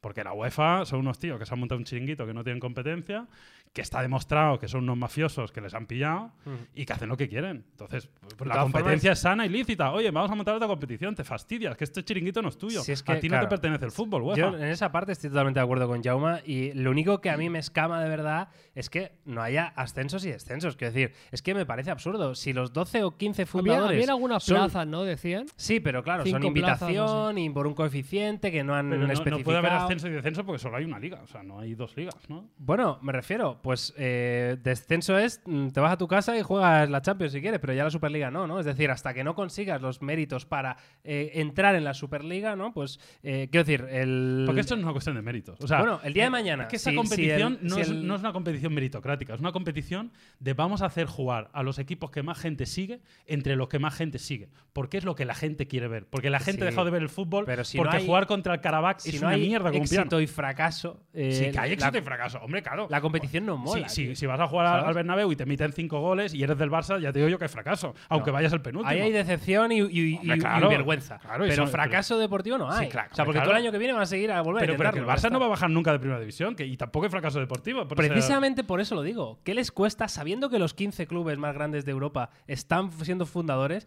qué les cuesta decir, sí, sí, hay un ascenso y hay unos méritos deportivos? ¿Pero para qué? Porque ellos no van a bajar, porque es muy difícil. Ahora, si baja un día, que haya la gracia esa por lo menos de, mira, ha bajado Pero el no- PSG eh, porque están en la mierda y porque han vendido Mbappé y ya no son lo que eran. Y han bajado. Y eso ya es fútbol. Es fútbol, es decir, y ahora la plaza del PSG la ocupa el Sevilla. Y resulta que el Sevilla gana la Superliga. Y entonces, claro, eso, es lo bonito eso- del fútbol. Eso no lo, lo- O sea, Hombre, eh, sí, la parte pero- bonita Que sí, pero, si sucede eso, no, no viene JP Morgan y pone los millones. Porque dice, yo no me arriesgo a meter la, la millonada para que luego no se jueguen los partidos que yo quiero ver. Es que se O sea, van a jugar, tío. Es que, solo- bueno, es, pues- que es pues- imposible pues, que se Entonces, ¿para qué quieres poner? Eso es como la NBA. O sea, el Pues- formato este es NBA. Es- como la lotería. es- es- estás comprando ilusión. la, no compras la un NBA boleto, vende o no vende la NBA. ¿Es un formato de puta madre y saben hacer show, show business? Pues eso es lo que querían. Pero la NBA es otro deporte, tío. Es distinto. pues no, pero no tiene por qué. Yo, yo creo que es Hombre, distinto. es otro creo que deporte, se vive sé, de es una manera deporte. diferente. Y creo que no es no tiene nada que ver. ¿eh? Lo digo esto un poco. eh, yo sé que la NBA en, en muchísimos países es la leche y sobre todo en Estados Unidos, pues un deporte que, que es prácticamente lo que bebes desde pequeño, ¿no? Eh, junto con otros, ¿no? Pero en el resto del planeta que no es Estados Unidos, eh, el fútbol debe ser, yo creo, el, el deporte mayoritario. ¿no? Sí, sí, O sea, es pero- un deporte muy de la gente, muy de todo el mundo, del Claro. chaval ese ahí en los barrios barrio jugando ahí Pero un que, es- eh, eso, eso no cambia, que sea de la gente. no, no, O sea, sí. Es más, o sea, va a ser más de la gente porque el- la mitad de los aficionados del mundo son de esos 12 clubes y van a querer ver esos partidos que son los más interesantes del mundo. Claro. O sea, o sea, yo si soy un chaval que nace no sé dónde y soy fan del Barça, del Madrid o de no sé qué, que son con diferencia los clubes que más fanáticos tienen, pues van a querer ver grandes partidos, van a querer ver a Messi contra Mbappé todo el tiempo. Lo que no puede ser es que te tires ocho años en- entre que el mm, Bayern de Múnich no juega contra el Manchester City durante ocho años. ¿Qué chaladura es esta? Yo quiero ver el Bayern de Múnich contra el Manchester City o no sé qué. Bueno, no sé. mi Para que si tú eres de un equipo pequeño, pues te tocan los cojones. Pero ¿por Esto qué si no juegas nunca la Champions? ¿Qué más te da? Ya Sí. no ¿Cuántas veces, cuántas veces ha re- jugado ya, Las Palmas sí, la Champions? sí. Ninguna. ¿Qué más le da Las Sí, sí. Palmas? Ya, y, y quiero decir, claro, que yo estoy con Carlos, quiero decir, si, si la liga, la competición nacional no se desvirtúa, me parece bien la Superliga. Pero claro que no. Es decir, ¿Se ha desvirtuado si- la si ACB sigue desde, desde que está la Euroliga? O sea, No. si esto es un sustituto de la Champions, yo creo que no hay problema. Claro. Es que ni siquiera un sustituto. Es decir, oye, mm, UEFA, tú no eres el único que puede crear competiciones. Esto es un libre mercado y yo quiero montar mi propia competición. Que además ya has visto cómo han reaccionado con amenazas, con insultos. O sea, Sí, una sí. forma que me parece proporcional. Y que han pagado y han untado a no sé quién. O sea, que Claro. no se salva a nadie. Pero, pero si ya, se, una ya se vio en el Mundial de lados. Qatar que, que- que casi lo metieron en la cárcel porque hubieron ahí, metieron pasta por todos lados. O sea, que esto no es nuevo, que la UEFA son como son. Entonces, pues, me parece que, oye, pues han querido montar un chiringuito, mm, no les ha salido, pero a mí me Pero, parece ha, que pero ha sano. pasado, en, en depende de qué mercados, en Inglaterra estaban como muy quemados. ¿eh? Salieron Ya. declaraciones de, de Pero- Guardiola diciendo que eso era imposible que sucediera en Inglaterra. Era imposible. Porque los Pero por la ingleses son muy cultura de, de suyos, la, tío. de la gente, de, de- de- Condu- de conducen eso, por el ¿no? otro De- de- lado, tío. Conducen por el otro lado. Ya, no sí, usan sí, el claro, sistema claro. métrico. ¿Qué te puedes esperar? De todas formas, yo he escuchado hoy en la radio esta mañana que los ingleses eh, eh, no se habían salido todavía de la Superliga. Eso lo ha dicho O sea- Florentino porque Florentino ha dicho, oye, eh, aquí nadie ha pagado la Claro. compensación que tienen que pagar. Claro, o sea, habían momento- iniciado los trámites y de hecho he escuchado yo que, eh, bueno, es que he escuchado de todo, pero básicamente que el City era un equipo topo de la UEFA en la Superliga. Tiene pinta, ¿eh? Tiene pinta. eh, porque tenían un trato de favor con la UEFA. Y luego el resto de equipos ingleses sí que siguen convencidos de la Superliga. Lo que pasa que, evidentemente, se han tenido que echar a un lado por la presión social tan grandísima que haya. Pero si el día de mañana ¿has visto sale, el- el el, United, el otro, el de Maroto, están ahí, vamos. Ha 100%. salido, ha salido hablando pidiendo disculpas. Sí, el Blazer este, ¿no? el americano este. A mí lo, lo que más miedo me da de todo que la UEFA ya salió el otro día, jus- justo cuando se, después de la Euroliga, diciendo algo así con buenas palabras, ¿eh? diciéndolo bonito, no como lo voy a decir yo, pero diciéndolo con palabras para que sonara bien, que iban a abrir un poco la mano a todos aquellos que voluntariamente iban a apoyar financieramente a los clubes. Vamos, que van a dejar que los jeques metan la millonada de Qatar del gas sin ningún problema y sin respetar ningún tipo de, de- de- de Claro. límite salarial. Que ese es el problema. O sea, que va a venir el Calafi y va a seguir haciendo lo que quiere y va a traer mm, 1.500 millones de Qatar que los meten por, porque les da igual. De hecho, Guardiola lo dijo un día. Dice, yo ficho a Mendy o a no sé quién por 80 millones y el día siguiente el jeque sube 2 céntimos el gas y ya recupera los 80 millones. Y, a- y- y esto sí se va a cargar el fútbol, porque va a está, terminar siendo claro. de tres jeques con tres equipos y los clubes históricos de verdad, de sus socios y que, y que ganan mucho dinero porque lo generan, como Barcelona, Madrid, Milán, Juventus, em, Liverpool, etcétera, pues se van a fastidiar. Mi opinión. Bueno, pues ahí está. Carlos, ¿quieres añadir algo más? No, que al final es como todo. El que tendrá más dinero cada vez tendrá más dinero y el que es pequeñico, pues es difícil que. Yo creo- es que también hay que ayudar un poco al pequeño. Ya, yo también lo creo. O sea, a nivel que- producto, una cosa no quita la otra. ¿eh? O sea, si, pensamos que- en la Premier que- League, tiene, tiene un Que entiendo que tú eres menos relevante y te sigue menos gente, pero esto es como lo de la, la televisión, tío. Si vives en Barcelona y en Madrid, tú ves el telediario y te encanta, porque al final solo es Ya. elecciones catalanas, elecciones de Madrid. Sí, sí. ¿Qué pasa en Madrid? ¿Qué pasa en Barcelona? Pero yo pienso que si viviera en Albacete, diría, me cago en la puta. Vale que somos cuatro, pero es que no existo, ¿sabes? Entonces Pero creo que, hay que- cuidar un poco Que, eso. claro, pero el hecho de que jueguen los mejores genera mucho más dinero. Como hay mucho más dinero, se reparte Sí. más dinero. De hecho, los pequeños iban a ganar mucho más dinero con esto que sin esto. O sea, de hecho, los pequeños de hoy viven de los grandes. Sí, porque los, los pequeños al final es, es un derechos de televisión. Si- pero en esta si- competición, pero en esta competición entiendo que nos rascan, ¿no? Porque ellos no participan. Iban, iban a repartir dinero a, lo- a los cinco invitados, iban a dar dinero a la UEFA, iban a hacer un fondo de solidaridad. O sea, iban a hacer mil cosas porque iban a tener tres veces más dinero. ¿Por qué? Porque los Sí, partidos sí. iban a ser mucho más interesantes. Pero quiero decir, si al final la- un, un- un aficionado de, de China quiere ver al Real Madrid porque está en la Superliga eh, eh, y al final le querrá ver también en la competición doméstica. Es decir, el, Claro. el- el reparto de derechos de televisión de la Liga Española por tener equipos en la Superliga, va a ser más, más bestia y va a haber más dinero. Yo Entonces, ese reparto sí. televisivo afecta, evidentemente, Sí, sí, sí. A, a equipos de, de media tabla de para hecho, abajo. ¿no? de hecho, los equipos de media tabla para abajo viven solo de los derechos de división, a diferencia de los grandes que tienen muchos modos de negocio. En fin, el caso es que en la Premier League eh, han hecho un producto increíble. Y aún así el reparto ha sido más equitativo para que haya más interés en la competición, ¿no? Pero es algo que no se ha aplicado, por ejemplo, en España. Pero, pero tienen mucho más dinero. sí, claro. Al final es, eh, la, la base de todo es, vamos a hacer algo súper atractivo para que haya mucho dinero. Y ya cuando tengamos mucho dinero lo repartimos del mejor modo posible. Mm. Pero si partes de la base de que no tienes dinero, por muy, muy bien que lo repartas, todos pobres. Claro.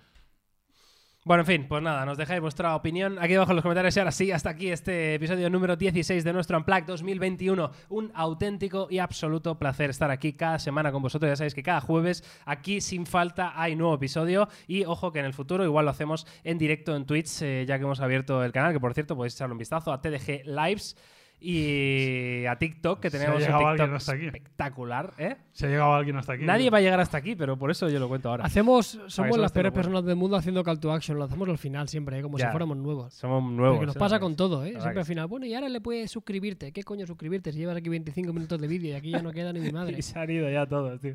Estamos aquí, podemos, ahora mismo puedo hacer lo que yo quiera, ¿no? No hay nadie. Claro, ahora que. es verdad, ¿eh?